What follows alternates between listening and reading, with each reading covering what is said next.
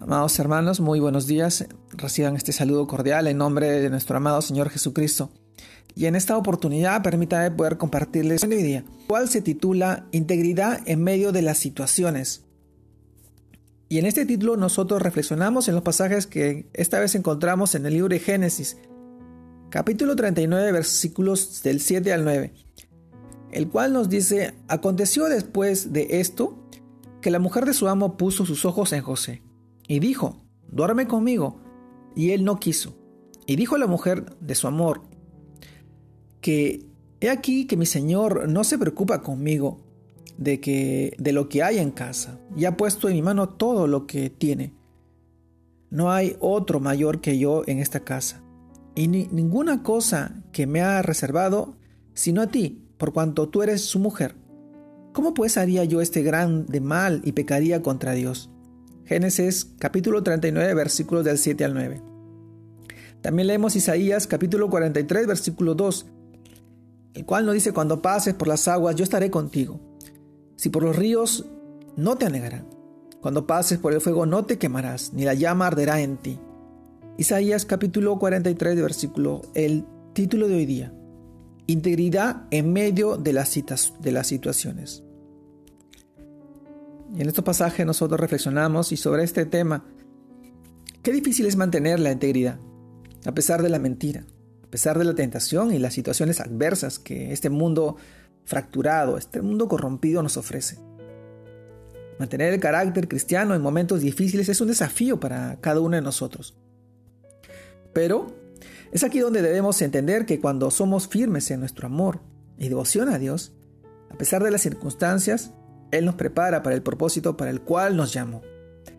Recuerda, independientemente de lo que nos suceda, el Señor siempre estará a nuestro lado.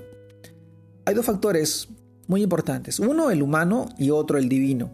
Se unen para favorecer a José en este pasaje, en lo que hemos leído a continuación. El primero es que José aprovecha cada oportunidad que se le da siendo fiel, no solo a Dios, sino a su amo, colocando todo empeño, diligencia, buena voluntad, disponibilidad para responder con excelencia con su trabajo.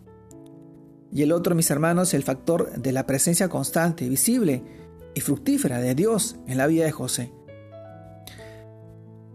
Como consecuencia de, una relación de íntima y amor con Él, el Señor, eh, que lo hace a Él obediente a sus mandamientos, por eso el Señor lo, lo honra, a pesar de las situaciones por las que Él pasó en tiempos atrás.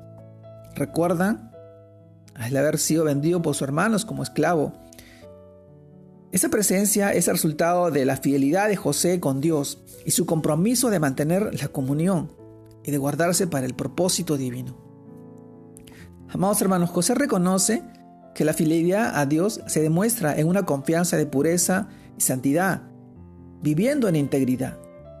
En lugar de eh, lamentar su situación de soledad y de malos tratos a lo cual él estuvo afrontando, se dedicó a hacer, a hacer bien y, y, hacer lo que él tenía a la mano para hacer. Y Jehová lo había, lo había prosperado en su mano. José mantuvo su confianza en Dios a pesar de las circunstancias. No claudicó en su fe, ni negó sus convicciones como un hijo de Dios. Amado hermano, el secreto de permanecer íntegros y fieles al Señor hace que otros reconozcan que Dios está con nosotros y trae bendición a los que nos rodean. El éxito de la prosperidad en, el caso de su amo Potifar es el resultado de la bendición de Dios y de la humildad de José, a quien le atribuye todo al Señor. Dios estará con él. Dios estuvo con él.